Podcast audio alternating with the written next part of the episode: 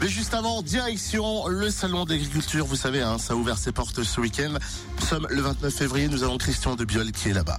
Il est dans la paille. Il se roule avec ses bottes bien évidemment par terre. D'ailleurs, si vous le croisez, en train de se rouler dans la paille, c'est normal. C'est un homme de chez nous.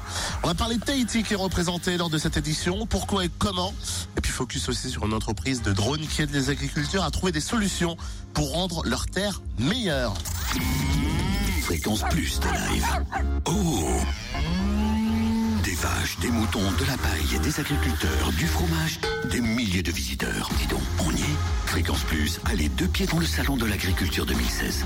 Pour débuter cette première journée au cœur du salon de l'agriculture, on a décidé de vous emmener au bout du monde. Et quand on parle du bout du monde, c'est vraiment le bout du monde. Nous partons au plus loin, direction Tahiti.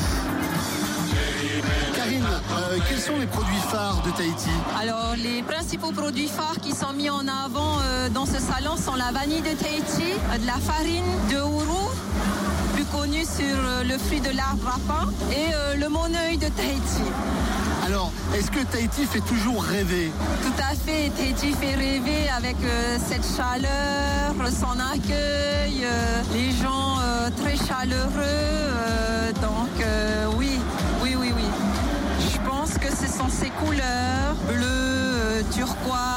Le soleil que nous avons euh, 365 jours, loin de, cette, de ce climat euh, où il fait très froid. Et alors vous, Polynésiens, où est-ce que vous avez envie de partir en vacances? Ah mais nous on veut rester chez nous, hein on, a, on veut pas s'éloigner du chaud, on est bien chez nous.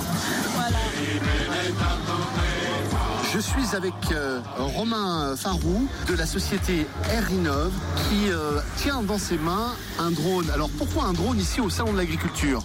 Parce que parmi les solutions euh, à la crise, le monde agricole se tourne vers les nouvelles technologies pour une partie de ceux qui voient un bon potentiel d'avenir dans l'idée d'acquérir plus d'informations sur leur culture et de mieux manager, de mieux optimiser leurs exploitations. Alors là, on récolte pas, on plante pas avec le drone. On observe et on conseille.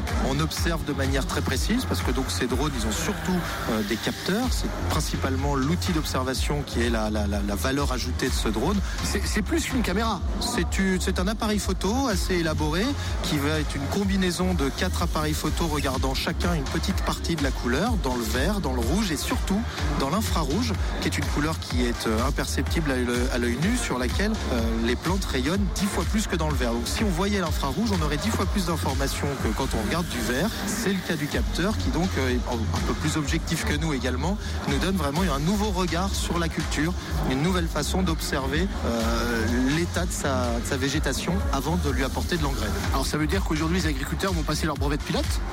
On a aujourd'hui 50 agriculteurs qui ont passé leur brevet de pilote, qui sont membres de notre réseau et qui vont faire les vols de ferme en ferme pour le compte d'Arinov auprès de nos 6000 clients. Est-ce qu'on vous a pris pour un doux rêveur au début? Euh, Est-ce qu'on vous a pris pour un, pour un fou?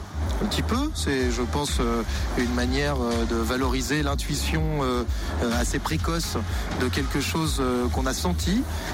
Mais euh, on pourrait prendre les agriculteurs pour des fous au même titre qu'on m'a pris pour un fou à l'époque, puisqu'aujourd'hui ils sont un peu comme moi, ils se tournent vers des solutions comme les nôtres avec la même intuition.